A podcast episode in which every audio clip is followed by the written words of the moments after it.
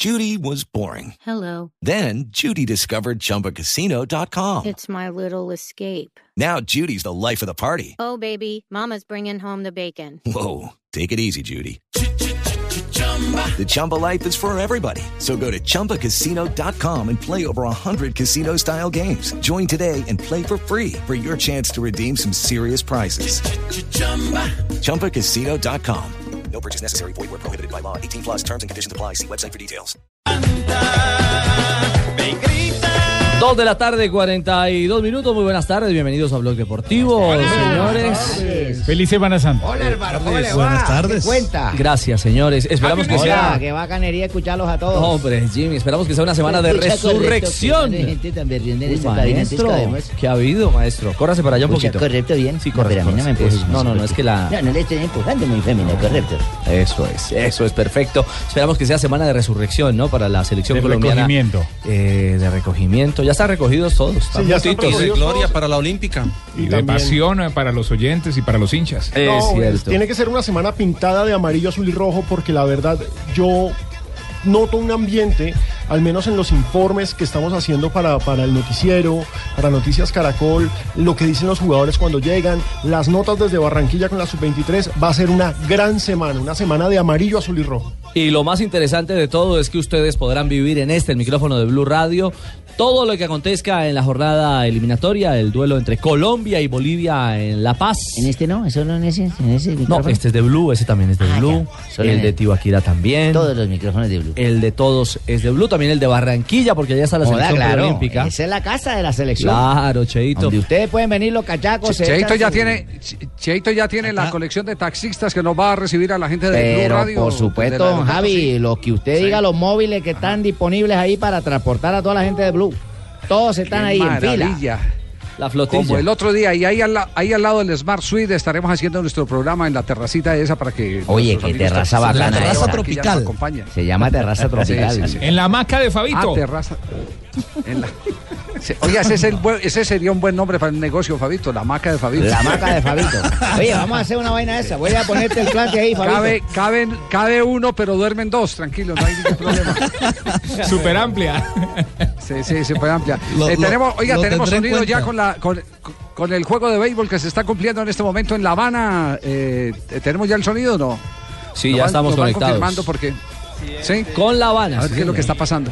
A ver, con La Habana, ¿qué está pasando? Es algo, es algo muy, tú sabes.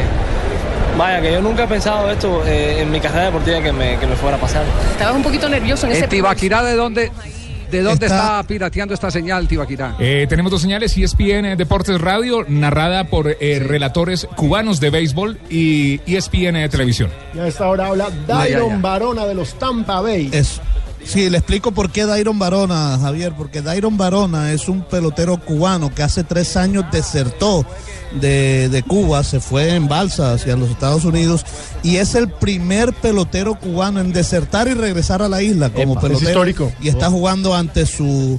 Incluso fue emocionante, emotivo ayer ver cuando llegaron al aeropuerto de La Habana, abrazarse con sus familiares a quien no veía hace tres años. Muchos peloteros que han desertado se demoran toda la vida para poder volver a ver a sus familiares y él tuvo la oportunidad, gracias a este eh, nuevo amor entre los dos países, de, de ver a sus familiares tres años después. Eso está bien, todo el mundo se tiene que reconciliar, hombre. ¿ah? Lo que no sé es si esa reconciliación entre eh, eh, Omar Pérez y Gerardo Bedoya ya se dio. Esa, porque como salieron peleados por la repartición de los premios cuando quedó Santa Fe campeón eh, de su séptima estrella. Pues les va a tocar reconciliarse. No, ya están en luna de miel. Y si no se parceros. reconcilia, lo sacamos. ¿Sabe que los argentinos tenemos el poder? Ya sacamos uno, vendrán otros. No sé, vamos a ver qué hacemos. Ah, bueno, bueno, ¿cuál ha sido la respuesta a propósito de este tema de Independiente Santa Fe antes de entrar con el tema de eliminatoria? ¿Cómo va esa novela, El hermano? tema de Santa Fe es- está latente. ¿Cuál ha sido la reacción de las redes, Alejandro? Usted que es el especialista del programa En redes. eh, sobre la reacción del tema eh, Peluso Omar Pérez Independiente Santa Fe. Curiosamente, Javier ha estado muy dividido. Hay un sector que, por supuesto, considera que está primero la institución por encima de los nombres, que sigue considerando a Omar Pérez un gran ídolo, pero que está eh, ese sector está dolido por lo que pasó, por la situación, porque mal que bien fue un fin de semana muy negro para Independiente Santa Fe. Y hay otro sector que está de frente con el ídolo. Eh, lo defiende la muerte. Por ejemplo, me aterró ver un trino del jefe de mercadeo de Independiente Santa Fe, del director de marca de Independiente Santa Fe. El, el tipo después lo borró, por supuesto, pero escribió Sí. básicamente ¿Qué- que hasta cómo- cómo se llama? Diego Carreño. Hasta ¿Cómo se llama? Diego Carreño Carreño, escribió sí. con cuchillo en mano defiendo a Chipaquero, o sea, que es la No, cuenta. pero él no puede, eh, porque Claro, si trabaja con la borró. institución, eso no lo puede O sea, hacer. lo hizo y luego lo borró. Sí, pero se no dio lo puede cuenta que hacer. le había ganado el No, no, corazón. no, por ese, supuesto es ese- el- salió el ese señor, ese señor Carreño que no tiene que ver nada con el comisionado de televisión, eh, yo personalmente no lo conozco, si me, si me lo encuentro de frente no sé, no sé quién es, pero las referencias que dan es que es un barra brava que está metido ahí, eh, patrocinado por el presidente de Independiente Santa Fe. Sí, no, eh, Sí, eh, sí, él, hace parte de ese sí. pequeño grupito de barras bravas que están empoderados y que aparte sí. de eso manejan las redes de Santa Fe y pues que usted sabe que nos quieren mucho. Y ya apareció Sí, sí, otro sí. grupo No, que no, no.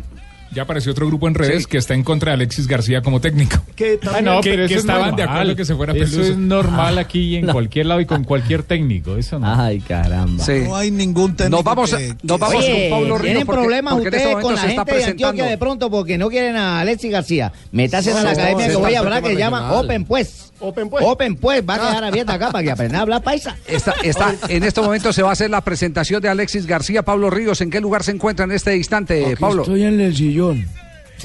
No, no, el de verdad. Don Pablo. Javier, buenas tardes. Ah, ya. Sí, acá Ah, estoy. Estoy acá en el Hotel Dan Carton, en, sobre la 15, en el norte de Bogotá, donde se está haciendo en este momento la presentación de Alexis García y su cuerpo técnico que van a estar al frente de Santa Fe a partir de mañana en el compromiso frente a Junior. Recordemos que tiene un partido aplazado, lo está haciendo César Pastrana junto a Alexis. Está también eh, Gerardo Bedoya y eh, el Panelo Valencia, que también va a seguir trabajando con Alexis. El hecho de que esté Gerardo no quiere decir que el Panelo vaya a quedar de lado. Y ha hablado de muchas cuestiones, el presidente de Pastrana sobre todo. Se ha referido al tema de Omar Pérez, que hoy incluso sacó una carta pidiendo perdón públicamente por lo sucedido en los días anteriores al clásico de este fin de semana dijo que pues cómo no iban a perdonar a Omar, que Omar era un referente para ellos y que la idea es que Omar se retire en Independiente Santa Fe y que mientras él sea el presidente, Omar Pérez va a seguir siendo parte de la institución cardenal. También se refirió Alexis García a lo que sucede en- dentro del plantel, la crisis, si se puede llamar así, que él dice que él lo que mejor sabía hacer es conciliar, que sabe manejar este tipo de situaciones, que está muy motivado, obviamente. César Pastrana ¿Y también sigue, y confesó sigue- y que... sigue hablando el presidente o no?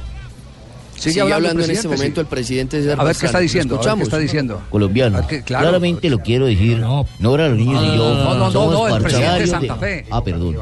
No, no, de, de Santa Fe. Soto, que podemos potencializar es Alexis. Habla Alexis García, el técnico y hacerlo uno de los presidente mejores jugadores y un patrimonio grande para el club. Se cayó. Buenas tardes, Sebastián Heredia Redmas, presidente, una para usted y una para Alexis. Em, este grupo evidentemente no lo armó este cuerpo técnico, lo armó otro con usted, con, con su aceptación. Los objetivos se replantean, las exigencias cambian, teniendo en cuenta este, este cambio de, administración deportiva y, ya se empieza a pensar en, en- otro, en, el otro, en el otro semestre, teniendo en cuenta que, que hay que jugar una Copa Libertadores. Y para Alexis, esto ya arrancó. Mañana, ¿cómo va a jugar Santa Fe? ¿Cuál es el equipo que tiene pensado para parar frente a Junior? A ver, aquí a través de todo el tiempo ustedes se han dado cuenta de que es un grupo que finalmente la base se ha sostenido. Han llegado otros jugadores eh, eh, a, aportar.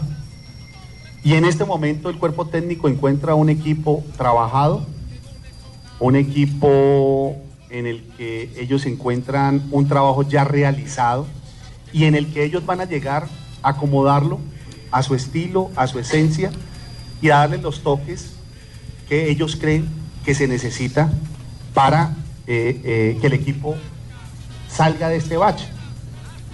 Porque eh, pues, perdimos contra Millonarios y, y tenemos definitivamente que sumar día 3 en los próximos partidos para acomodarnos en la liga, porque no queremos estar por fuera de la liga y Santa Fe es un protagonista y tiene que estar dentro de los ocho.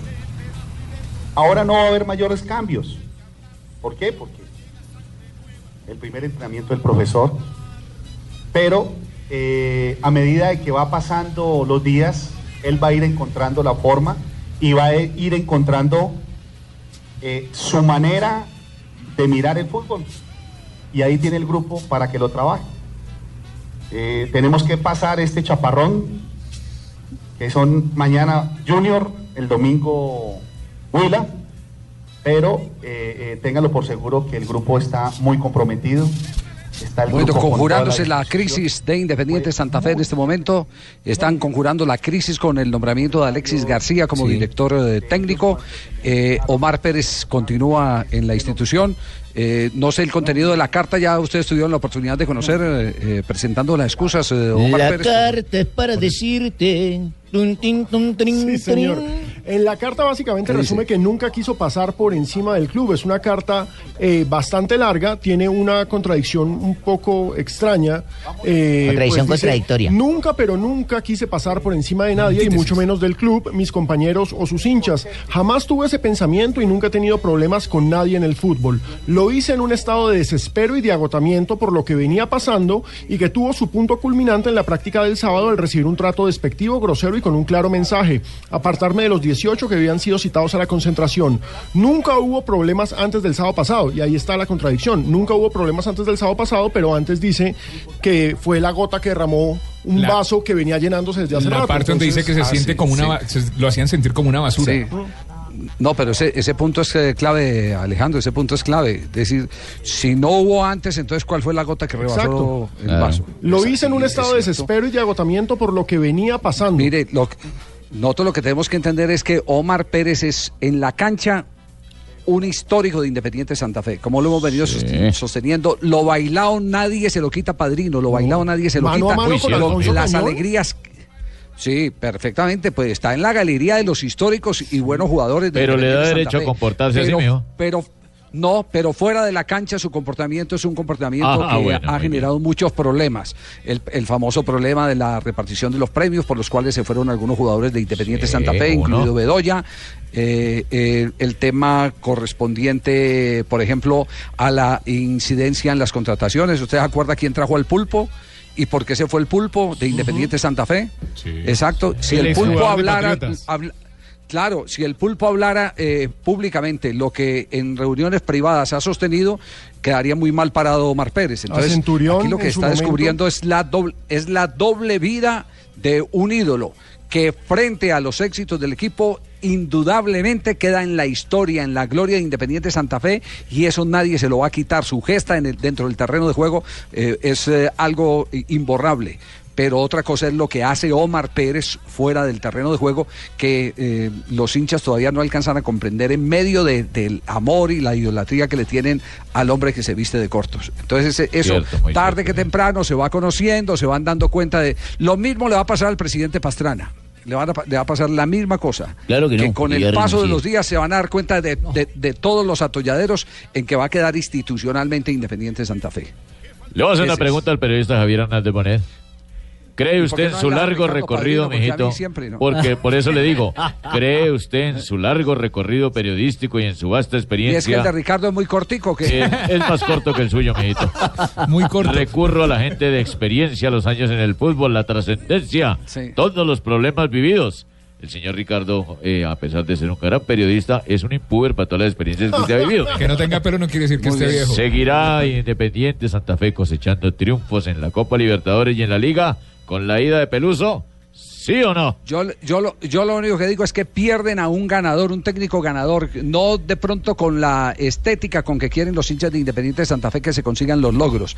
Pero ese señor hizo milagros Con esta idea, nómina. sí. A, ese, a ese señor le desbarataron el equipo, Mm. le vendieron jugadores clave y sin embargo, inclusive superando los actos de indisciplina de, de Eloy eh, Quiñones en la selección Colombia, sacó adelante contra viento y marea Independiente Santa Fe para llevarlo a su título más importante en toda la historia del club, que es la Copa Sudamericana. El título es el campeón actual de la Copa Sudamericana. Así ese paga el ese señor, ese señor hay que quitársele el sombrero. Eh, hay mucho de eso, eh, padrino. Hay mucho de eso. Y estética no Eso gana es- mucho. Eso es cierto. Sí, pero yo sí les pido que ya no hagan más eco de eso, hablen de lo nuevo, lo bonito de fútbol, las oportunidades que se nos presentan Bueno, en no, esta pero- semana mayor de recogimiento y de tanta Uy. oración. Eh, espero poder brindarle lo mejor a esa hinchada roja. Muy bien, una Mire, última eh, y- entrada desde, el- desde la concentración de Independiente Santa Fe porque nos vamos ya a nuestro primer corte comercial y nos metemos en tema de selección Colombia. Dígalo, Pablo. Sí, señora, acá siguen hablando los integrantes del nuevo cuerpo técnico que confesó César Pastrana, el presidente, que fue a buscar a Gustavo Costas como primera opción. Era la prioridad para traer a Independiente Santa Fe. Costas le dijo que sí, que iba a renunciar, que estaría llegando el lunes, pero el presidente del Atlas de México, equipo en el que está Costas en este no. momento, lo respaldó, le dijo que no, que se quedara, porque sabemos que Costas en este momento no ha tenido buenos resultados con el Atlas, y como lo de Costas no salió, pues fueron directamente a buscar a Alexis García. Un millón quinientos mil dólares se gana por temporada Costas. Sí. Ajá. Eso y un gana. millón quinientos mil pesos se gana. Alexis ¿Eso sí se puede pagar en Colombia? No creo. Con el No, no, no, no, eso no lo puede pagar en Colombia, no lo puede pagar y la relación tampoco quedó buena. Que el presidente de Santa Fe haya ido allá eh, arrodillado ahora en, en- en, eh, eh, Semana Santa eh, para, mm, exacto eh, para para pedirle presentarle disculpas a Costa que lo dejó plantado porque es que lo de Costa fue un desplante después de que él renuncia a las ofertas que tenía y dice sí me quedo entonces le hicieron como se dice popularmente la pate perro y le consiguieron a Peluso cuando él estaba esperando la llamada ya para confirmar los tiquetes de regreso. De regreso acá. Eh, Javier, Sí, eh, una, una, no perlita, sino una expresión del nuevo técnico Alexis García para los que defienden, ¿cómo es? ¿Con cuchillo en mano? Sí, con cuchillo en mano A hay Omar que Pérez. a Omar Pérez. Yo pienso que Omar es un jugador más del equipo. Él es importante, además de ser un estandarte de la institución. Como persona he tenido la oportunidad de hablar con él y conocer lo que pasó. Le presenté mis condiciones y será tratado con todo el afecto. Lo ha dicho en la rueda de prensa en el día de hoy el nuevo técnico cardenal Alexis. Eso lo veremos, eso lo veremos, somos argentinos. Ahora, Tumberini, Tumberini. Decime. Buenas tardes. Hola, Saludos ¿cómo para todos.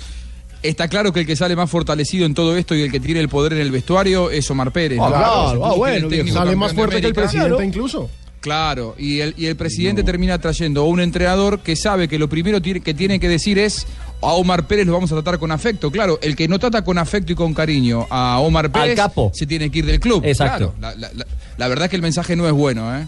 No, el mensaje no es bueno. Anoche, por supuesto, nosotros en Fox Sports tuvimos la posibilidad de hablar con Alexis y nos dijo, y no sé cómo van a interpretar esto, lo primero que hace después de hablar con el nuevo cuerpo técnico y obviamente con el presidente Pastrana es hablar con Omar Pérez. Es decir, es la primera conversación que tiene oficialmente como técnico de Independiente así. Santa Fe. Entonces, de, de entrada, eso ya muestra cómo es el equilibrio de poderes en el equipo.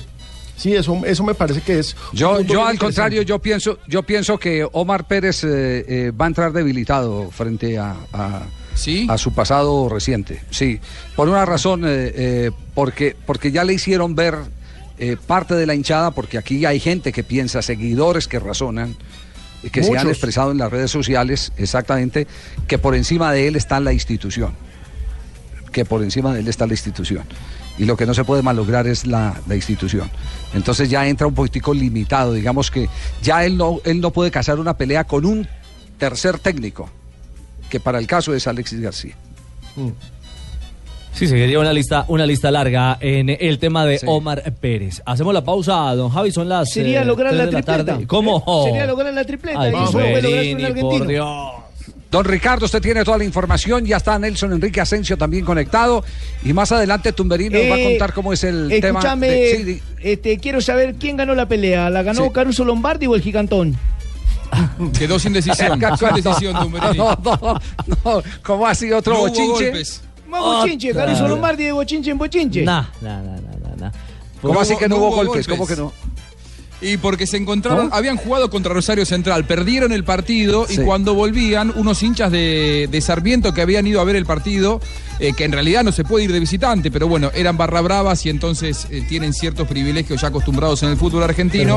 Se los cruzaron en una, en una estación de servicio, en una bomba, como quieran llamarlo, y ahí fue que los increparon, se bajó un grandote. Que yo no lo vi tan grandote, pero bueno, para Caruso Lombardi, que mide, no es muy alto, era grande. aparentemente muy, El gigante muy grandote. Es más grande Fabito que Caruso Lombardi. No, yo mido 1,73, pero creo que Caruso Lombardi apenas supera el 1,60. Entonces, al lado de él casi que soy alto, podría No, decir. Uno de los pocos casos.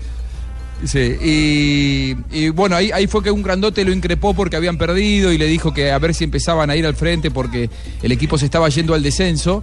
Y, y bueno, y Caruso Lombardi ahí lo increpó. Aparentemente le tiró un par de golpes, dice que reaccionó, pero estaba como a dos o tres metros cuando le tiró el golpe, así que yo no vi que hayan volado tantos golpes. Pero Caruso Lombardi eh, habló del tema, hoy, hoy, hoy se refirió al tema, no sé si tenemos la palabra de Caruso Lombardi. No, no- no sé si lo teníamos. Sí, aquí están. Sí, sí, yo Aquí lo tenía están. para Ah, ahora, pero bueno, estamos dominando Dale, todo. dale, ya dale, ya. Dale ya. Paramos, viste, en la estación de servicio ahí a 20 kilómetros de Rosario. Habían quedado cortos con la qué- comida. Ayudo al, viste, a Mariano, que es el que traía, viste, los sándwiches, que fue a comprar los... Le agarro los sándwiches, viste, de una mano, necesitas que vaya a buscar más. Y, viste, porque nosotros nos ayudamos entre nosotros, viste, o sea, dentro de lo que se puede, viste, siento que me, no sé, me empieza a verdugar uno, viste, mal. Sí, sí, y me doy vuelta, viste, así, y bueno, y había dos o tres, pero no estaban los tipos chiquititos, columnas eran, eh, una columna de alumbrado. Entonces, cuando te doy vuelta, yo estoy hablando con Mariano, y viste, y empieza a verdugar a los jugadores y a mí, viste, pero mal, mal. Yo pensé que eran de central, honestamente, mal, yo pensé que eran de central. Entonces, ¿qué haces vos? Eh, tratás de apaciguar por la duda, ¿viste? Como hay gente en la estación de servicio que a veces te vienen todos y dan vuelta al micro, ¿viste? Con los jugadores y todo. Entonces le dije, está bien, ya vamos a mejorar, ¿viste? ¿Qué sé yo, ¿viste? Pero yo le contesté para poder irnos. Claro, claro. Eran de Sarmiento que habían estado en la cancha, se, ¿viste? se meten en el público visitante, ¿viste? Como hacen siempre. Y eran de Sarmiento. ¿viste? Entonces cuando... Y bueno, podés dejar siempre que te estén apretando. Entonces cuando dejas que te apreten todo otro tipo, ¿viste? Te rompe la bola ahí. Que sea King Kong. Yo, la verdad, yo a los 54 años, yo ya no me como más nada del fútbol. Vos, vos, ustedes ya me vieron que yo no me como nada, ni con un dirigente, ni con quien sea. Estamos narrando la pelea del siglo entre Caruso Lombardi y el gigantón. Ahí vemos a David Goliath, el uno se baja del bus, Ah, lo increpa, nuevamente saca la manguera, es más peligroso que un enano con barbera, está mandando uno para la izquierda, un pesco de derecha que va mandando ahora el gigantón, el Caruso Mire, Lombardi que ese es ahora el- se está ese es el fajando. problema. Ese es el problema y mucha atención clubes de Colombia de darle oportunidad a los barras bravas de tomar eh, atribuciones que no le corresponden dentro de la organización. Ese es el tema. Entonces, eh, por fin en Argentina aparece alguien que dice no más. Y por fin en Colombia apareció eh, un uruguayo con calzones y pelotas bien puestas, eh, Gerardo Peluso, para decir hasta luego, me voy. Y listo, y punto, porque fueron y le armaron, porque eso fue armado, se lo armaron para rodear la concentración de Independiente Santa Fe, donde estaba el técnico eh, preparando el próximo partido. Eso- ese- ese- esa es la contaminación que el, fútbol no puede admitir. Ahora, don Javi, a mí, a mí me contaba alguien que eh, los compañeros de Omar Pérez no estaban muy contentos con la salida de Peluso. Eh, no digo que estuvieran enojados con Omar Pérez, pero que sí lo que se vivía dentro de la concentración cuando se despidió Peluso era lo más parecido a un velorio. Yo no sé qué vestuario va a quedar ahí en Santa Fe, porque sé que había una integración y una identificación de los muchachos con el cuerpo técnico que dicen que el propio Peluso a sus familiares les dijo nunca había tenido una despedida tan sentida de parte de un plantel como el de Santa Fe este fin de semana. No, no te hagas pavada, mirá, no, no, no digas lo que no es, No, no es seguramente estás haciendo algo que no es cierto. Omar simplemente expresó lo que sentía y hay que ir por el ídolo. Somos argentinos, ¿qué hacemos? Ay, tu Berini, por Dios. ¿Hasta cuándo vas a seguir hablando mal de los Ay, argentinos? No, calma, Berini. siempre le digo. Venite a una notaría, no, no, no, viejo. Venite a una notaría, ponete Pedro González, Pedro, No ¿qué, qué sé yo? Yo le voy con información. Yo le doy en información, no Colombia, le estoy en diciendo Colombia lo no que lo conoce pienso en nadie. este caso. Buscalia no, ponete Juan José. Juanjo, tengo, tengo, la, tengo, la, tengo la misma información. te- Tengo, tengo la misma información. Juan José Tengo la misma Mosquera, información. Mosquera, el, ponete el- el plantel de jugadores. El, el plantel de jugadores estaba con Peluso. Los que eh, hacían parte de la contra, que de hacía rato estaban eh, mareando el camerino, inclusive antes de que quedara campeón de la Copa Sudamericana, eran Omar Pérez y Anchico, el lateral derecho. Esos Ay, eran, bello, son los señalados por parte del grupo de jugadores de Independiente Santa Fe. Es- esos eran los de la revuelta adentro. Lo que pasa es que no pudieron desbancar al viejo porque les ganó la Copa Sudamericana. Sí, les montó con título. Claro. Eso fue Ponete Juan se José les montó con título, pero lo, que, lo querían lo querían bajar, lo querían bajar antes, lo querían bajar antes del título de. Copa Sudamericana. Le querían hacer la revuelta con complicidad de- del presidente de Santa Diego le salió adelante con el triunfo. hermano. ¿Por qué? Porque, porque no se Ahora deja meter todavía la mano en la no- alineación. Esa es la verdad, no se deja meter la mano en la formación. Sí. Y sabe lo que está esperando ahora, me cuentan, Peluso, Eh, que se porte Pastrana como él espera y que le cumpla hasta el último día de trabajo, ¿no? Es lo que está esperando Peluso, que de hecho todavía no se fue de Colombia, que está convaleciente eh, en, en la cama y en cuanto pueda resolver la situación contractual se va a volver a Uruguay. Esperan del cuerpo técnico que Pastrana les cumpla. Todavía no hay acuerdo. Vamos a ver, yo Muy en mi bien. gobierno no pude cumplir todo. No lo prometo y no lo prometo. No, no, no, no, no, no, no, no, no, no, es César Bueno, cambiamos, cambiamos de selección. Ricardo, más bien, sí. cambio de frente, hermano. Hagamos cambio de frente a las 3 y 12. Está por salir. amable, donde no hay problema ni nada de eso. Esperamos que no. Esperamos que no, y menos en la salida de Colombia. Ya salió de su sede deportiva en la capital de la República, doña Ana María Navarrete. ¿Qué pasa con Colombia a esta hora? ¿Qué dice la china Navarrete? Hola Ricardo y feliz tarde para todos. Hasta ahora en Blog Deportivo no señora, aún no ha salido el bus de la selección Colombia. En cualquier momento se espera que estén saliendo el grupo rumbo al Estadio Campín donde tendrán esta última práctica antes de viajar a Colombia, pero realmente la primera en campo con el grupo completo en la cancha del Campín. Hay un pequeño grupo de aficionados que también nos espera para poderlos ver unos segunditos y a lo mejor intentar una foto o algún autógrafo. En la mañana vimos que trabajaron en gimnasio, también David Ospina junto con los demás arqueros estuvieron haciendo algunos trabajos de campo y el arquero de la selección Colombia, que para los intereses de nuestra selección ha tenido minutos en los últimos partidos con el Arsenal, habló sobre la preparación frente sobre la preparación en miras de esta doble fecha eliminatoria. Estamos preparando de la mejor manera, aprovechando estos días antes del partido. Sabemos que vamos a enfrentar una gran selección y esperamos eh, hacerlo con mucha responsabilidad. David, ¿cómo evolucionó el tema del golpe? Va mucho mejor. El día del golpeado ya ha evolucionado positivamente. Seguimos haciendo terapia, pero el día de hoy el dolor es, es mínimo. Bueno, señores, aquí entonces seguimos esperando que salga el bus de la selección Colombia. Cualquier cosa, estamos aquí muy pendientes para informarles. Perfecto, Ana, mil gracias por el reporte a esta hora entonces en la sede deportiva de la Federación Colombiana de Fútbol. El equipo nacional rumbo al Campín para práctica en la jornada de hoy, en la jornada de la tarde. Mañana, sobre las 3 de la tarde, a esta hora, estamos a 24 horas de la salida formal del equipo colombiano hacia la ciudad de La Paz. Y a propósito de La Paz, don Alejo Pino y oyentes, nos vamos a la Gracias, capital contigo. boliviana porque a esta hora, Barbarita, entrena el equipo boliviano, el rival del próximo jueves. ¿A esta hora? Sí, porque esta es la hora del partido. Exactamente. No sé qué tan abrigadita ande y cómo ande eh, en respirando cuanto... en esa altura, hola. Exactamente, cómo Eh, marcha ese corazón. eh. Hola, Ricardo. Hola, ¿cómo hola, don José, ¿cómo le va? Un poco ahogado, ¿A usted ya está allá? un poco pausado ¿Ya está en La Paz? y un poco agitado. ¿A tres mil y pico de metros? igual que siempre. Pero no preocupado, Ah, porque estoy aquí aún. Ah, está en Bogotá. La que ya está en La Paz es doña Marina Granciela. Hola, Mari, ¿qué, para, ¿qué pasa a esta hora con los bolivianos? Buenas tardes. Hola Ricardo, ¿cómo está? compañeros. Aquí mamá está transmitiendo. Ay, No, la ay. original, la original. Para Mariña la, la respuesta es la siguiente, no, me- no ha ido muy bien con la altura, todavía no hemos pegado el pique, pero Sí, por, lo menos muy bien con la altura de La Paz. A esta hora, como ya decía Ricardo, entrena la selección de Bolivia, hace por el momento entrenamiento en espacio reducido, un calentamiento breve que está siendo comandado por el técnico Julio César Valdivieso. Una práctica que llama la atención también por la modernidad. Están haciendo trabajos con dron los bolivianos, es decir, una Bolivia moderna y rejuvenecida se enfrentará a la selección de Colombia. A propósito del técnico, habló con Blue Radio, con Noticias Caracol y contó su parecer sobre la selección de Peckerman. Ustedes tienen un cuerpo técnico de lujo, tienen una plantilla de jugadores de mucha jerarquía y ustedes tienen la capacidad de jugar de igual a igual en cualquier parte del mundo. Entonces creo que esa ventaja tiene en este momento el, el profe Peckerman. De todas maneras, siempre eh, me gusta eh, preocuparme mucho más de, de mi equipo que del rival. Sé que ustedes eh, tienen una fortaleza muy buena, pero bueno, trataremos de, de hacerles daño al momento oportuno. Muy bien, así que Valdivieso ve con muy buenos ojos enfrentar a la selección colombiana. Hay que recordar que la última vez que Bolivia le ganó a Colombia fue en el año 2003.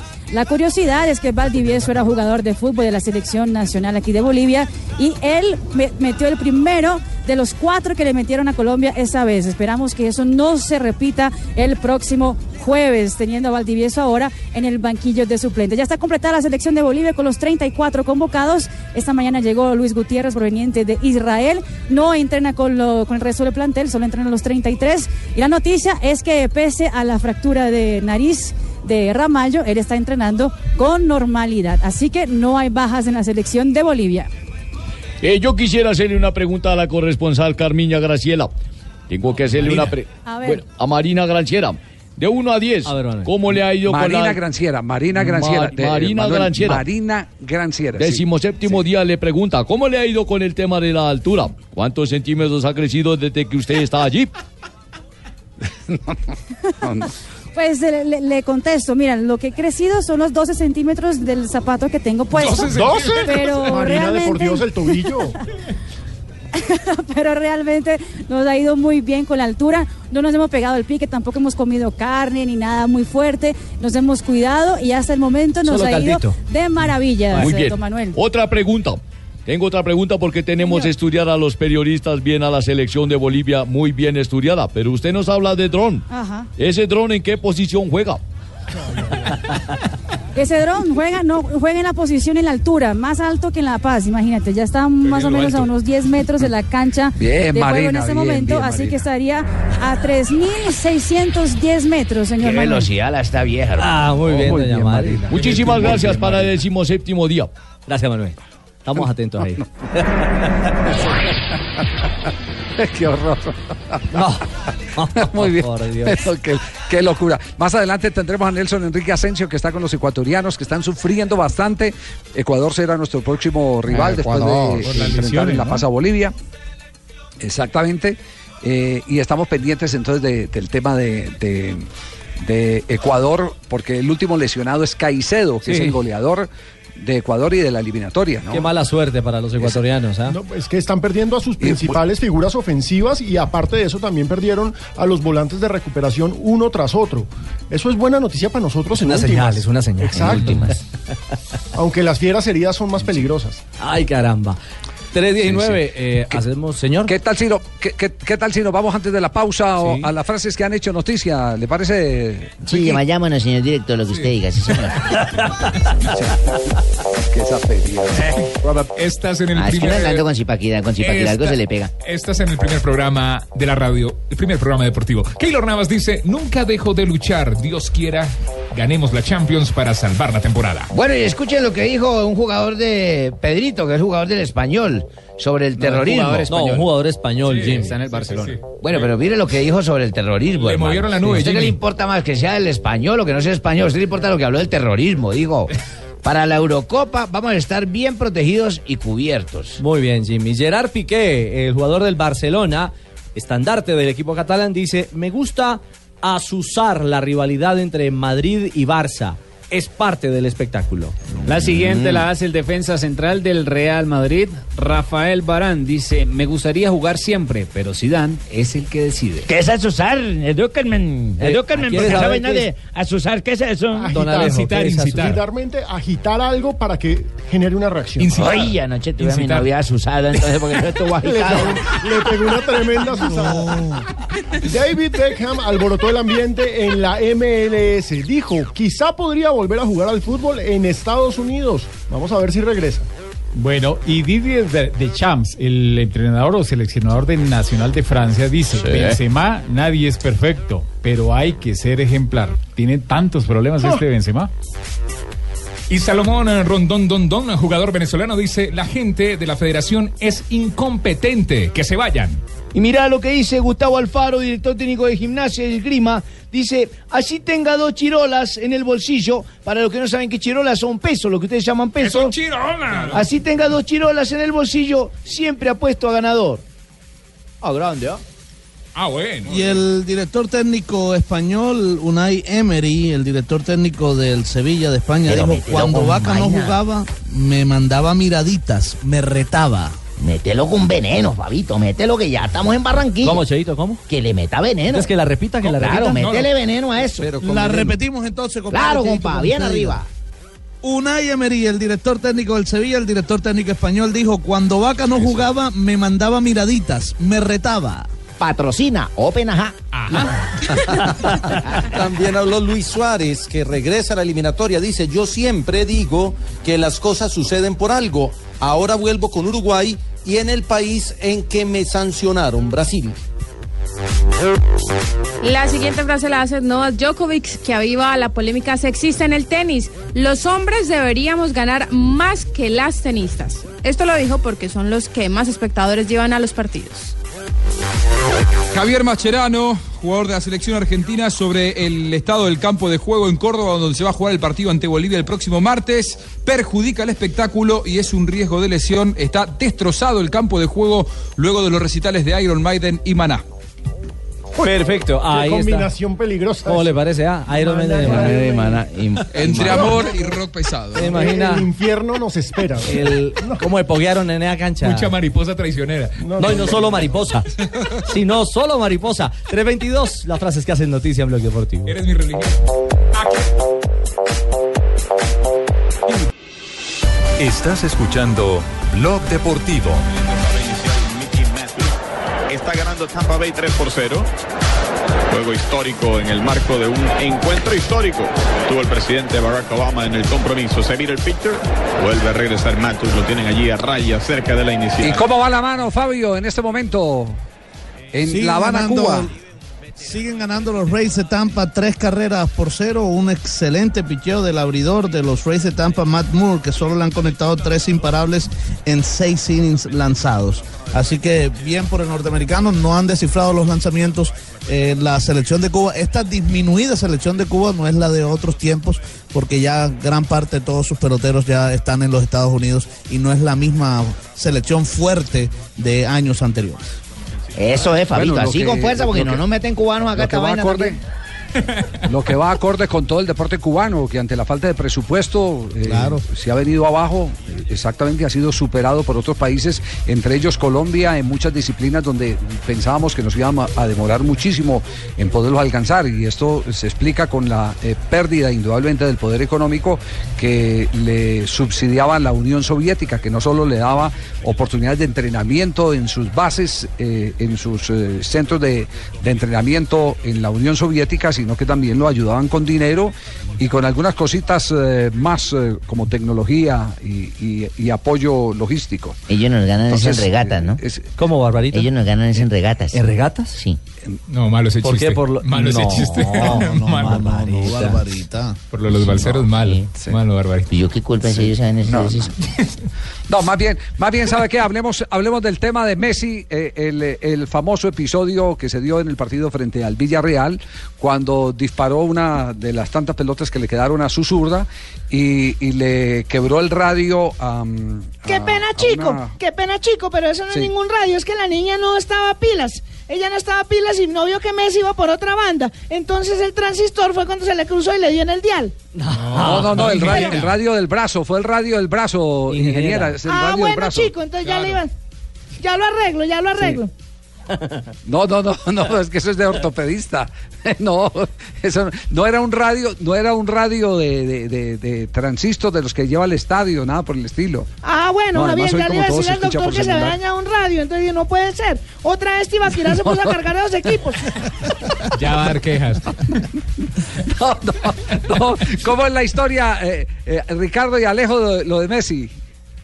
Hombre, están en el pleno partido. Lionel Messi tira un remate tremendo que sale desviado, lo que es muy poco habitual en él. Y el remate le da a una aficionada que está en la tribuna. Además, fan de Cristiano Lo Ronaldo. más irónico es que es hincha hincha Real morir del. Real Madrid. ¿Qué tal- haciendo allá entonces? ¿Qué tal lo que dijo Messi? Ya me caía mal, ahora me cae peor. Pero por supuesto, la niña se protege con la mano y hasta ahí le llegó la mano. Y así lo registró la televisión española. Iba a decir a una madridista hasta la médula. No soy de Madrid, soy de Cristiano. Que Messi con este balonazo le iba a romper la muñeca. Y ha dicho a por ella, lo ha hecho aposta.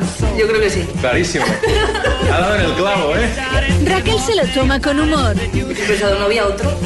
Ahora se ríe, pero en el momento del balonazo estaba... Fatal, fatal. Te has mareado, ¿no? Sí, yo creo que del, del dolor. Me ha chutado Messi y como me iba en la cara, lo primero que he hecho es poner el brazo y se me ha doblado la muñeca. Entonces me han sacado y me han llevado en ambulancia hasta el hospital.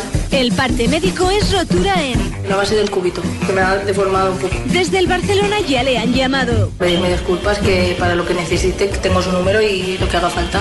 Ahora espera que lo haga Leo. Por lo menos que llame, ¿no? Que que sé que no lo ha hecho aposta, pero que Aunque su ídolo es cristiano. por eso me cae mal. Como es mejor que cristiano, me cae mal. Dicho esto, Se le ve buena persona. es tan madridista que fíjense en sus zapatillas de estar por casa. Pero siempre podrá decir. El mejor jugador del mundo. Me ha dado. Ah, ya entendí, Javier. Chicos, ¿cómo están? es que ella lo que pasó fue que le pasó lo mismo que me pasó a mí. ¿Qué? Nos fuimos de cúbito. No se ríe a la ingeniera. No se ríe a la ingeniera.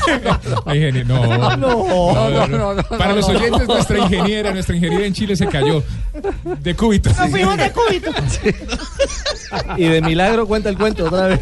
Sí, porque. Ay, Dios mío. Oiga, hoy, hoy, hay, hoy hay un cuadro comparativo en la prensa española que lo vamos a compartir con ustedes después de las noticias contra reloj eh, sobre Messi y Cristiano Ronaldo, que yo creo que vale la pena eh, hacer un, repaso, pero, pero será más, a- más adelante. Eh, ¿Cuál es la formación que tendrá Colombia? en el partido frente a la selección de Bolivia? Es otra pregunta que se hace en este instante en, en las redes. ¿Cómo se imaginan ustedes jugando la selección Colombia en Bolivia? Ay, ay, ay.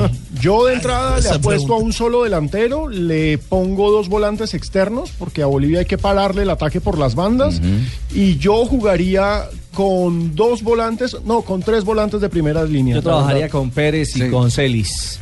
Yo creo que va a utilizar jugadores, jugadores de los que eso. llamó, Y Abel. jugadores de los que no están acostumbrados a ir a la selección. Si los llamó es para Si los llamó es para usarlo, porque si no, ¿para qué? Yo dejaría sola vaca. Sí, no. Pues está en este momento César Abadía cerca al campín porque ya está llegando la selección Colombia. Ya se escucha la voz de Peckerman por allá al fondo Lástima con los jugadores arribando al camerino. Ninguno Muy tiene bien. razón. César. Perdón, perdón, perdón, César, perdón. Perdón, correte, César, por favor. Así sea de caracol, perdón. Profe, ya me corro, ya me corro, profe, no hay ningún problema. Bueno, ya estamos aquí en el estadio del Campín, eh, ya llegó el bus de la Selección Colombia, eh, aquí varios aficionados se han arrimado al máximo escenario de la capital colombiana, no pudieron ver a ningún jugador, nada más cuando el bus entró por la puerta de Maratón, porque después no sabemos por orden de quién y por qué eh, cerraron la puerta, no dejaron ver a ninguno de esos hinchas a los jugadores que los estaban aclamando, y pues aquí hay tristeza entre los seguidores de la selección Colombia. Incluso estamos viendo que aquí eh, gente contratada de la seguridad eh, ha puesto un- una tela negra Sí. para que ni siquiera nosotros, eh, los medios de comunicación, podamos tener alguna imagencita eh, eh, de lo que pase, pues por supuesto, adentro del Estadio del Campín. Estoy con un hincha rápidamente. ¿A quién, ¿A quién quería ver? A Jason Murillo. Quería ver a Jason Murillo y a quién más. A Carlos Vaca, que es mi amigo que la queríamos ver. Sí, pero se quedaron esperando. acá. Muéstrale una ¿Usted quería foto, y una foto más? A Vaca y Ospina. A Vaca y Ospina. Ok, aquí tenemos otro hincha. A ver, ¿a quién quería ver usted? A Juan Guillermo Cuadrado. A Juan Guillermo Cuadrado. Pues bien, ahí están las voces de los seguidores de la selección Colombia. Me parece que no fue un gesto muy agradable con los hinchas. eh, el haber tapado, haber eh, puesto una puerta ahora, un telón negro, para que la gente ni siquiera pudiera ver a sus Haceme un favor, César. César, correte de ahí. A nadie voy a dejar Ya, ya, nada. No, para que todos lo vean por Gol ya Caracol. me di cuenta. Esto Profe, obliga está- a la estás muy gente a que vean por Gol Caracol todo. Si quieren Estás verlo muy jugar- estricto, profe, estás muy estricto. Correte, correte, correte. Muy bien, Ya ahí me está corrí, entonces. profe, ya me corro. Práctica a puerta cerrada, laboratorio final de Colombia, que mañana partirá sobre esta hora, a las 3, 3 y 30 de la tarde, en vuelo charter, hacia La Paz, en procura de tres puntos frente a la selección de Bolivia. Vienen las noticias contra el reloj. Estamos en Blog Deportivo, regresamos.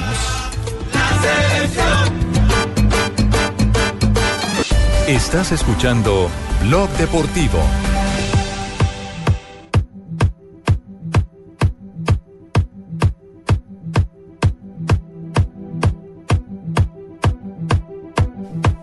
Tres de la tarde, 38 minutos. Estamos en Bloque Deportivo. Oiga, estoy leyendo aquí eh, la renuncia de el sexista Raymond Moore, el director sí. del torneo de Indian Wells. Oiga, increíble el hombre cómo da esas declaraciones para un hombre de su, de su categoría y eso demuestra una vez que en Estados Unidos uno no puede pasar día gache cuando hace este tipo de declaraciones. Las mujeres se cuelgan de las polleras de los, a los hombres. Es decir, quiere decir que el éxito de los hombres es el que aprovechan las mujeres en el deporte para poder hacer eh, presencia. Y eso le costó inmediatamente el puesto. No, y Ah. aparte la otra que las mujeres tienen que estar agradecidas porque por la existencia de Roger Federer y de Rafa Nadal, porque pues básicamente sin ellos no tendrían trabajo, es una cosa muy vergonzosa. Sí, o sea, para ser más claro, si fuera una tenista, me arrodillaría cada noche. Exacto. Y daría gracias a Dios por el nacimiento de Federer. Es enfermo ese señor. No, es, es una vergüenza. Y está muy bien que la tenista más representativa de los últimos años y la más representativa de la historia, porque fueron Serena Williams y Martina Navratilova, las dos que salieron a hablar de frente y en contra de el dirigente del segundo torneo de tenis más importante de los Estados Unidos y el que es conocido como el quinto Grand Slam, porque eh, Indian Wells es el quinto torneo más importante del mundo. Claro, claro, sí, es, es increíble. Le ruego a Dios, los que tenemos hijas, que no se vayan a encontrar en el camino con No, un tipo con de un cosa absurda. Exactamente. Sí, sí, con un que no nos toque uno indudablemente. cierto. Eh, en, en este momento en Argentina hay fotos del Kun Agüero visitando por un rato las instalaciones de, de Independiente de Avellaneda, pero además eh, está eh, también el ídolo de Independiente, Mascherano, quien entre otras cosas me está llegando por aquí un chisme, Juanjo, usted me No. podrá, me podrá Gabriel confirmar Milito. o no. Pero que sea para bien. ¿ah? que sea para bueno, que sea algo bueno argentino. Ah, no, no, no, no, es que me está llegando aquí un chisme, me está llegando un chisme aquí de Macherano, me está llegando un chisme de Macherano y lo voy a compartir con ustedes. Eh, Ah, en la distancia de la amistad entre Messi y Macherano está eh, en eh, eh, prolongación, es decir, que poco a poco se van alejando y todo porque las mujeres terminaron enfrentadas. Las esposas. Sí, sí, La, sí, eh, sí, sí. La señora Mascherano y la señora, la mujer de Messi. la señora Messi. Eh, sí, ¿a usted le llegó también el comentario de Macherano? Sí. Sí, sí, sí, sí. Eh, los dos están en pareja hace muchos años. La mujer de Mascherano lo acompaña ya desde la Copa América de Venezuela 2007.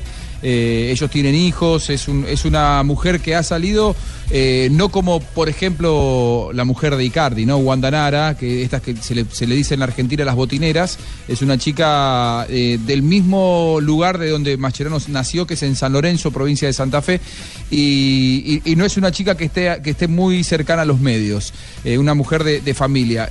Antonella Rocuso, también con una historia familiar parecida a la, de, a la de la esposa de Mascherano, eh, han tenido algunos, algunas diferencias y esto ha derivado en que se han alejado en la relación y se ha enfriado mucho. Hay dos personas que eran muy amigas, como Mascherano y Messi, de hecho conviven hace mucho tiempo en Barcelona y hoy estarían teniendo algunos alejamientos producto de, de la mala relación entre sus mujeres. Ya. Y lo de Milito y, y el Kun Agüero visitando la sede independiente son hijos de, de esas divisiones inferiores de Avellaneda, ¿no? Sí, y se lo espera al Kun Agüero jugando en Independiente dentro de un par de años. Atención con ese dato porque él dijo que cuando termine su contrato eh, a fin de 2017 con el Manchester City va a venir a la Argentina para jugar con Independiente y cumplir su sueño de retirarse en la Oh, institución. Algo muy parecido a lo que hizo Gaby Milito. ¿sí? Claro, es que eh, hace dos días, hace dos, tres días lo hizo público en sus redes sociales. Lo publicó alentando a la hinchada del rojo diciendo, termino mi contrato y voy para allá a terminar mi carrera como jugador en Independiente. Sí, sí, y mm, él, él ha aportado muchísimo dinero para que Independiente en Villa Domínico, donde se entrena el plantel profesional y también las divisiones menores del club, eh, hagan una, una sede para los chicos de las inferiores, una, algo así como una pensión para que los chicos que son del interior lleguen a vivir allí. Ha aportado millones y millones de dólares, tiene una buena relación con, con el presidente actual, con Hugo Moyano, y es por eso que cada vez que viene a la Argentina, como hoy, fue a visitar la, la sede independiente para ver cómo marchan las obras. Ya. ¿Y Milito? A ver, Milito, eh, eh, muchos lo relacionaron con Milito, la. delicioso, rico, helado, es delicioso, muy rico. Eh, no, lo- lo- se lo relacionó con las divisiones inferiores de, de la, sele- de la selección argentina, con la sub-20. Sin embargo, por ahora no se da esa, esa llegada. Hay muchos clubes que quieren contratarlo. Lo cierto es que Milito eh, en este momento no está dirigiendo, pero tiene una buena relación con la dirigencia independiente, con el Kun Agüero y seguramente va a, a- a dirigir mucho más pronto que tarde en Argentina en algún club importante. Recordemos que hasta hace poco dirigió estudiantes, ¿no? Claro, tiene, tiene algo cocinado. Tiene algo cocinado. Ay, Milito, empanada. mm, qué Milito rico. con empanada. Tiene algo cocinado, Milito. Yo les voy a confesar eh, porque, porque sé que tiene algo cocinado, porque eh, a raíz de la contratación de Gustavo Alfaro por eh, eh, Gimnasia y Esgrima de la Plata, nosotros ya teníamos eh, una conversación previa con Gabriel Milito, habíamos conversado antes de la Copa América, mantenemos una muy buena relación con él porque nos encanta la manera de ver el fútbol, lo cuenta de una manera muy directa, muy fácil de digerir y entonces siempre estábamos pendientes de, de una primera oportunidad, tuvimos ocasión de establecer contacto con él en las últimas horas y lo que nos eh, manifestó es el que está esperando algo grande de Europa. Entonces en cualquier momento puede reventar por los lados de Europa el tema de, de Gabriel Milito. Así es. Por eso no se comprometió. Por eso no se comprometió. Hace poco estuvo en Europa, eh, estuvo visitándolo a Lionel Messi, él jugó mucho tiempo en Barcelona, tiene gran relación con la dirigencia de, de Barcelona, naturalmente que no va a agarrar ese club. Cada vez que en la Argentina hay algún grande en crisis se lo menciona. Sé que, por ejemplo, si bien no es Europa, eh, es del gusto de Marcelo Tinelli, vicepresidente de San Lorenzo, ahora que San Lorenzo está en crisis con su cuerpo técnico, también se lo llegó a mencionar a él. Por eso digo que, eh, bueno, este dato que usted está dando, Javi, yo no lo tenía. De, de que pudiera agarrar a, algún equipo importante. ¿Vas a hablar mal de San Lorenzo? Aquí cada vez. No, eso es la está, tapa, está ¿eh? complicado San Lorenzo. No, pero no, Está- no, Juanjo, un- no, no, eso un no mes se sin puede. ganar. Eso no se puede, Ocho ¿viste? partidos sin ganar. ¿Cuándo viste un periodista que se declara hincha de un equipo y ahora hablando mal del equipo? No, viejo. No, yo ¿Qué no soy hincha de ninguno.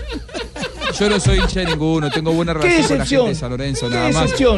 Eh, habló, habló Javier Mascherano. rompe la pelota escucharte eso. Eh, tranquilo, tranquilo, Tumberini. No pierda, no pierda la paciencia, el que se calienta pierde, Tumberini. Lo fundamental, como siempre decimos, es, es lo colectivo y es seguir eh, avanzando en las, en las eliminatorias, consiguiendo resultados. Estamos en una situación donde, donde necesitamos eh, conseguir puntos, más allá de que hemos mejorado en las últimas dos jornadas, todavía la situación es, es bastante incómoda. Creo que más allá de, de, de lo que pudo haber pasado en la Copa América, al final esto no tiene nada que ver y y creo que hay experiencia de sobra como para no, no, no que no haya quedado ningún tipo de secuelas de, de aquel partido, ¿no? Al final es tratar de, de lo que te digo, ¿no? De, conseguir eh, un buen resultado, de, de sobre todo seguir eh, mejorando a nivel colectivo y, y bueno, y, y tratar de, de ir acomodarnos, ir que, o que nos vayamos acomodando en, el, en la tabla de posiciones, ¿no? Que, que bueno, que, que no se empezó bien, pero que a- de a poquito va mejorando. Hoy Argentina está fuera del Mundial, ¿eh? Tumberini. Ah, bueno, sí, está- también, está no. No, hace todo, estamos mal Pero tengo económicamente. que decir la realidad. Mirá, ya te Mire la tengo aquí en la de registraduría de. Colombia. Te tengo tu cédula de ciudadanía colombiana. Argentina le Solamente ganó a que Colombia. tienes el apellido Tibaquirá. Tenés que cambiar la No, foto. a Juanjo romper.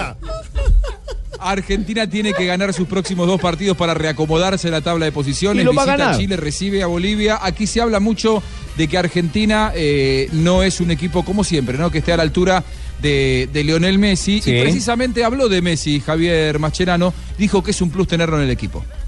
Es un plus, obviamente, pero es un plus que tenemos que saber aprovechar, pero que tampoco podemos eh, desligarnos de las obligaciones que tiene cada uno y que tenemos como, un- como un colectivo que somos, ¿no? Al final, eh, contar con, con- un jugador como Leo te da un plus a la hora de, de ir a enfrentar a cualquier, a cualquier selección.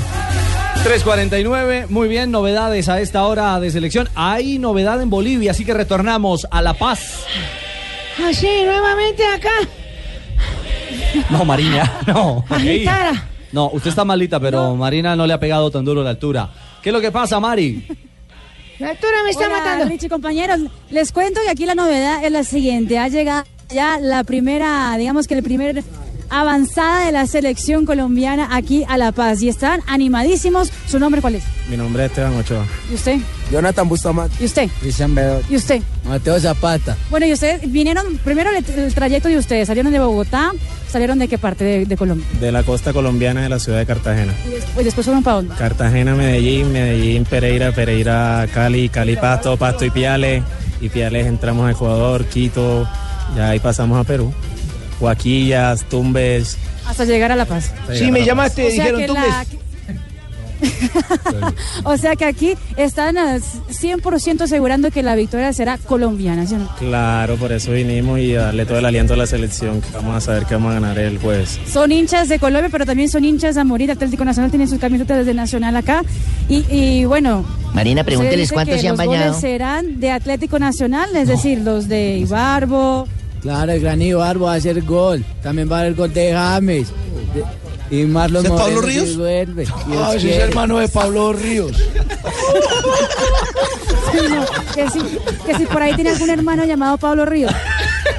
No. ¿Cuántos días han viajado, Marina? ¿Cuántas semanas llevan? ¿Cuán- ¿Cuántas, ¿Cuántas semanas de viaje?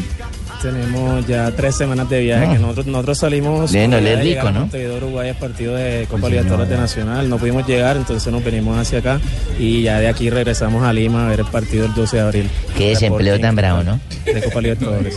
No, son fieles. Bueno, y, y, y llegaron aquí, ya tienen la boleta. La fila está grande hoy. Los bolivianos prometen llenar el estadio. Ya tienen las boleticas. La fila está grande, hay frío, pero nosotros todavía no tenemos las boletas, estamos vendiendo manillitas y buscando la manera de conseguirlas. Perfecto, así que las maninitas y, y se metan en la fila porque la fila está larga. Listo, pero despidimos a Bogotá con un, un coro de Colombia, a ver, para, para, la, para la hinchada colombiana. Vamos, vamos, vamos, tricolor. Vamos, vamos, vamos, tricolor. Vamos. Les cuento, ese, esa barra toda la, toda la tarde aquí a las Sí. afueras del estadio Hernando Siles ya hay provocación del lado colombiano, del lado boliviano, pero todo en fiesta, compañeros. Bueno, y en paz que así sea y será seguramente esta fiesta de la eliminatoria que ustedes vivirán en Blue Radio y en la señal exclusiva. No, no hay respeto. Gol la- Caracol. El doble de Pablo. 52 ya volvemos. Estás escuchando Blog Deportivo.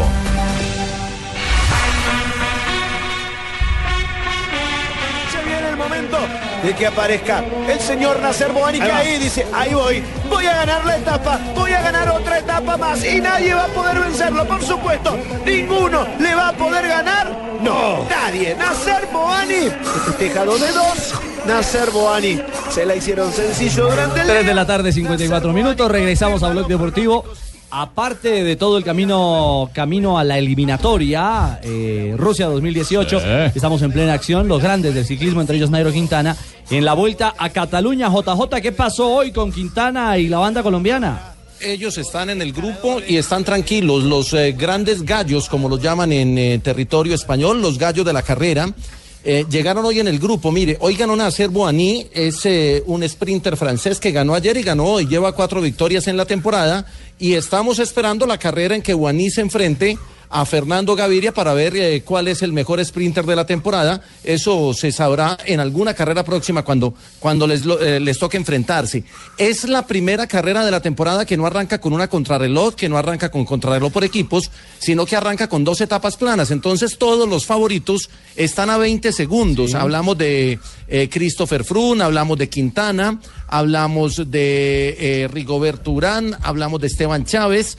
Alberto Contador, Purito Rodríguez, Richie Porte, Fabio Aru, todos ellos a 20 segundos en la clasificación general. Y mañana tienen la cita en el Alto de la Molina, que es una estación de esquí en los Pirineos, donde termina la etapa en el cuarto premio de montaña. Son cuatro premios de primera y mañana se sabrá entre los grandes escaladores cuáles están en Pero mejor termina, terminan ascenso, ascenso, J o no? Sí. Terminan termina ascenso, en el- ascenso, en- sí. Termina en la estación de esquí. Después de pasar el premio de montaña, hay unos 600 metros en una especie de terreno plano para el remate. Pero terminan en ascenso y mañana sí se sabrá quiénes están para ganar la Vuelta a Cataluña de todos los favoritos que hay. Pero ¿y qué es Sprinter? Edúquenme. ¿Eso qué es el Sprinter? ¿Cómo, paisano? ¿Qué es Sprinter? Alejandro, por favor, Lo que pasa explíquele, es que Alejo. sprint es toda carrera corta, señor. sea a pie o sea en bicicleta, es una carrera corta. Un sprinter es el ciclista que se especializa en eh, cerrar las etapas planas a velocidad. Con potencia, Eso es el con sprinter. velocidad. Oye, o sea que yo El último esfuerzo. novia con velocidad porque eso le embalé y le embalé y le embalé y ella gritaba y gritaba. No seas tan guarro. Sí, para, sí, para eso está preguntando, por Dios. Eh, vamos con César Abadía. ¿Alguna novedad ahí en el sitio de, de entrenamiento de la Selección Colombia? Eh, César, ¿se puede por algún rotico mirar algo o solo se oyen voces? El rótico No, no, no, aquí la gente todavía sigue en los alrededores del campín esperando a ver al final de la práctica si puede eh, tener algún contacto con alguno de los jugadores. Como yo les decía en el primer en la primera intervención, cerraron la puerta eh, grande, la de maratón, por donde entra el bus y encima de esta pusieron un, un telón negro, claro, para que pues si de pronto alguien de la prensa quisiera sacar imágenes, pues que se le dificultara. La gente sigue aquí, se ha ido decepcionada. ¿Alguna abadía? Y hay que hay que decir que, bueno, se está mm, planeando, está pronosticada una rueda de prensa con Peckerman seguramente ya mañana antes del viaje, pero hasta llegar a Bolivia no volverá a haber ningún contacto de los ¿A qué- jugadores ¿A qué horas, con la ¿a qué horas es el viaje? ¿A qué horas A es el viaje de la tarde Selección mañana? Javier, a las 3 de la tarde eh, mañana, Javier. Le vamos a dedicar esta Es decir, canción a César que de- Abadía con mucho cariño. ¿Cuál? ¿Cuál, cuál, mijito? A ver, ¿Cuál, ¿cuál? mijito? A ver, a ver, ponela, Esa ponela, ponela. pared que no me deja verte. No, no se ve nadita, nadita. Oye, joder, dele más bien la patadita. Sí. Démosle la patadita y la buena suerte para que trepe esa pared y pueda ver Sí, algo informe. No Bueno, encuentro muy- el rotico bien, para ver nada, no encuentro el rotico. Mañana Y no le doy Mañana estará todo, todo el equipo le- deportivo de Blue. Javier. Mañana estará todo el equipo deportivo de Blue despidiendo el seleccionado colombiano de fútbol. Allí Así que estaremos pendientes. pero no daré y pataditas podemos, porque y podemos hacer un anticipo. Eh, eh, mm, eh, Ricardo, podemos hacer un anticipo de, de- de lo que nos viene, los tres de corazones que llama el grupo de Medellín, ¿cierto? El, el- el, eh, el que se puso de moda en el campeonato de Copa América y campeonato mundial con la canción de Selección Colombia. Y que ahora se nos viene con una sorpresa muy, muy especial. Muy, una sorpresa musical que la tendremos mañana, ¿no? De corazón, sí señor, exactamente, de corazón, literalmente, y de, y de mucha, de mucha buena energía para, para esta batalla que viene en La Paz para la selección colombiana. ¿Van a pelear? Muy bien, quedamos, quedamos puntos, entonces pendientes del tema. Alejandro, ¿encontró los 7-7 o no? Sí, Javier, eh, encontré uno, eh, hicieron un análisis mano a mano entre Cristiano Ronaldo y Messi haciendo análisis de sus goles en Europa y de ciertos detalles bien particulares. Entonces, fíjense, Messi solo ha perdido dos de los partidos en los que ha marcado en Champions League, lo que es un registro impresionante. Cristiano Ronaldo ha marcado dos o más goles en 24 ocasiones diferentes. Messi ha hecho cinco hat-tricks o tripletas en Champions League. Cristiano Ronaldo no ha marcado, no marcó hasta su partido número 30 en la competición. Cristiano Ronaldo marcó en la ida y en la vuelta de sus últimos cinco octavos de final y ambos jugadores suman un gol en cada una de las dos finales que han disputado, porque recordemos que estamos hablando de dos monstruos. En estos momentos, en el mano a mano de goles en la Champions League, Cristiano Ronaldo sigue teniendo ventaja, eh, lleva 90, mientras que Messi lleva 83. Es un mano a mano de monstruos, por supuesto, con la diferencia de que Cristiano Sí. le lleva un par de años a Messi. Bueno, ¿y cómo va en este momento el béisbol hoy en día histórico con la presencia del presidente Barack Obama en territorio cubano? ¿Qué es lo que está pasando, Fabio? Gana el Tampa Bay cuatro carreras por cero a la selección de Cuba. Fíjese las cosas que tiene el béisbol, Javier. Cuba ha conectado siete imparables, pero no ha podido anotar carrera, no ha ligado, como se dice en el béisbol. Mientras que Tampa, con solo cinco hits, ya lleva cuatro carreras. Uno de ellos un cuadrangular de James Looney. Ahora Tampa, eh, perdón, la selección de Cuba amenaza, puso hombre en tercera con un triple de eh, Alarcón y podría llegar el descuento en este en este partido que gana, repito, cuatro carreras por cero los, eh, los Reyes de Tampa a la selección de Cuba. Veía acérquese, señor. Ricardo, lo, lo tiene ahí cerquita, lo tiene ahí cerquita al, al tenor de, de, de- de la tos de seda. Lo tengo encima. Huele a viejo. Lo tengo encima. Huele a viejo. No, don Abe. Ya me siento más desocupado. ¿Sí? ¿Se aclaró? No, no, ¿cómo no? Escuchan ustedes de fondo la piragua, oyentes. Ayer cumplió 101 años de su natalicio esta hermosa canción del maestro José Barros. Ahí la canta Gabriel Romero con los Black Star. Varias versiones, la más internacional, la de Carlos Sí, pero Vives. a mí yo puse fue la de, la de Gabriel Romero, no venga a joder con que hay otras versiones. Pero, pero la de Gabriel Romero es la, La más exitosa, Sí. tiene razón, don Javier. Original, Por algo es el director, Star. qué cosa tan En berrionda. México fue número uno la de Gabriel Romero. Sí, pero usted no se meta que estaba más- hablando es con don Javier que sabe de música. Mi- Sí, 22 de marzo. más histórica. 22 de marzo, un día como hoy, don Sí. Javier y oyentes. ¿Qué pasó? Ay, suceden tantas cosas un 22 de marzo. En 1927, por ejemplo, en México se fundó el Club Deportivo Cruz Azul. ¿Sí lo conocen? Claro, Porque allá han jugado hartos colombianos. Vea, está, por ejemplo, el Choronta Restrepo. Amaranto Perea. eh, Edison Perea. También. eh, Teófilo. Teófilo Gutiérrez. Ya Amaranto Perea, ya lo había dicho este señor Ricardo Rego.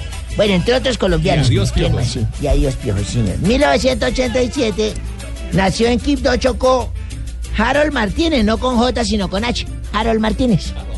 El que le dicen la roca. Ah, el, el lateral. Juega como el- lateral el- izquierdo, sí, Atlético. señor, y volante de marca. Actualmente milita en el Bucaramanga, que es el único equipo invicto del torneo. Que gana y golea. ¿ah? De la primera división del fútbol colombiano, sí señor. Y en 1996 sucedió algo inconcebible. Eh, el, el arquero paraguayo ese Chilaver que le metió un bofetón a Asprilla. José Luis. Sí, conocido por anotar goles de tiro libre y todo eso. Quedó en la memoria de todos los hinchas. Porque una vez contra Vélez Arfiel, eh, jugando entonces para Vélez Arfiel, Diego venció Mora. desde la mitad de la cancha a su colega de River Plate, Germán Burgos. ¿Se acuerda? El rockero, claro. Sí, señor. con Simeone. Con un preciso tiro libre que nadie vio venir. Bueno, no lo vio Pero el entonces, Burgos. es la- ento- entonces, Burgos es la víctima de no solo de Chilaver, sino de René Guitan. co- Tengo el gol. comieron a Tengo el gol. ¿Ah, sí? Sí, señor. ¿Sí, lo tiene? Sí, aquí voy a colocarlo para que. Gol. Ustedes no lo pudieron ver, pero yo sí gol. ¿Quién me dio para cascarle duro esa pelota, no? Desde lejos. Dura dos minutos el gol. Gracias. ¿Tiene el partido completo? Sí, luego voy a mirar las reacciones acá. Ya viene Voz Populi de una vez. Gracias, Dona. Mil gracias. José Luis Bueno. Un día como hoy, Sí. River 1. ¿Cómo quedó el partido de una vez? ¿cómo dice? ¿Cómo quedó el partido? El partido que uno 2 a 1 ganó Vélez ese día. 2 a 1. Pues ahí va 1-0, pero ¿qué hacemos si después? 2-1, si quieres, 2-1 voy ganó. hablando de luego el partido todo. por favor. Decía Don Ave. Sí, señor, un día como hoy, eh, ¿recuerda que yo les dije que fui médico? Sí, Ah, sí, claro, claro, sí. claro. Fui médico y entonces llegó un viejito ahí, un viejo canzón ahí. Viejo, Como Nave. Esos chochos ahí, viejo. Viejo que llamaba hasta raro porque se llamaba Juan Fabio Osorio. Llamaba Juan Fabio Osorio. Me acuerdo tanto en la planilla. decía Juan Poco Fabio. usual ese nombre. Sí, Juan Fabio Osorio. Me dijo, doctor, es que tengo un problema. Cuénteme, aquí estoy yo como su médico para resolverle. Me dijo, imagínese que cuando estoy haciendo el amor con mi pareja, escucho silbidos. ¿y usted qué quiere que a su edad escuchar aplausos o qué?